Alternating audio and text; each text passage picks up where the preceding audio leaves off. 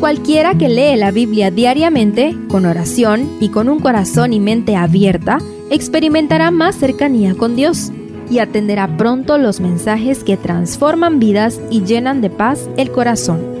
Únete en la lectura de la Biblia en Reavivados por su palabra.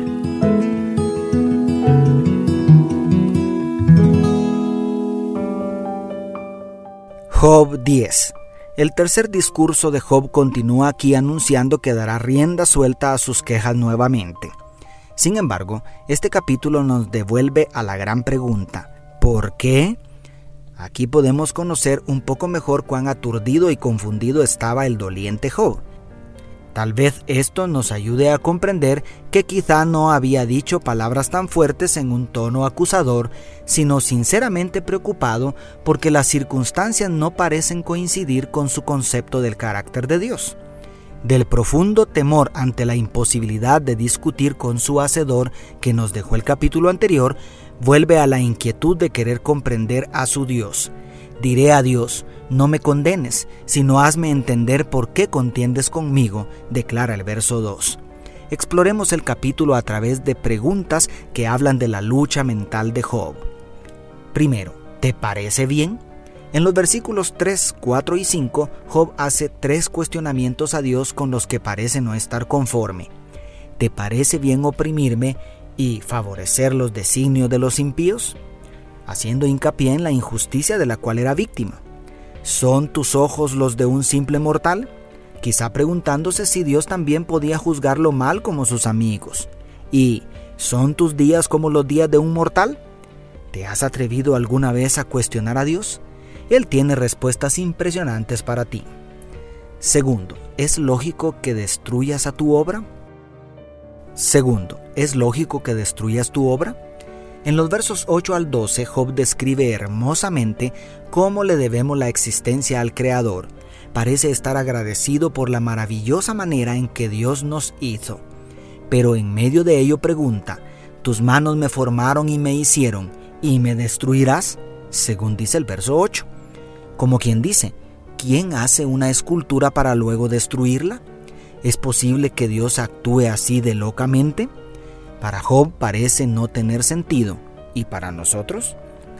Tercero, ¿hay algún motivo maligno oculto? La angustia e incertidumbre de Job lo lleva a preguntarse en el verso 13 si Dios tiene alguna mala intención oculta en su contra, o por lo menos alguna situación que le ha ocultado al pobre doliente. Oh, cuán martirizante puede ser nuestra mente en medio de los laberintos de tantas suposiciones que nos planteamos ante el dolor. ¿En qué puede ayudarnos eso? Si es más inteligente esperar lo bueno del prójimo, cuanto más esperarlo de nuestro Padre Celestial. Cuarto, ¿eres demasiado severo con mis pecados? Los versos 14 al 17 plantean una situación igualmente dramática. ¿Será posible que Dios es demasiado severo con los mortales por sus pecados? ¿Es Dios un juez implacable que busca incesantemente hasta encontrar una falla para destruirnos? Job parece no estar dispuesto a aceptar tal barbaridad. Pero nosotros, ¿cuántas veces hemos sido convencidos por el maligno de semejante falsedad? Dios es amor, eso ni dudarlo. Quinto, ¿por qué me dejaste nacer? Al parecer más confundido que al principio, Job vuelve a cuestionar a Dios por su nacimiento en el verso 18. ¿Para sufrir tanto no era mejor no nacer? ¿Tenemos derecho a renegar sobre el regalo de la vida?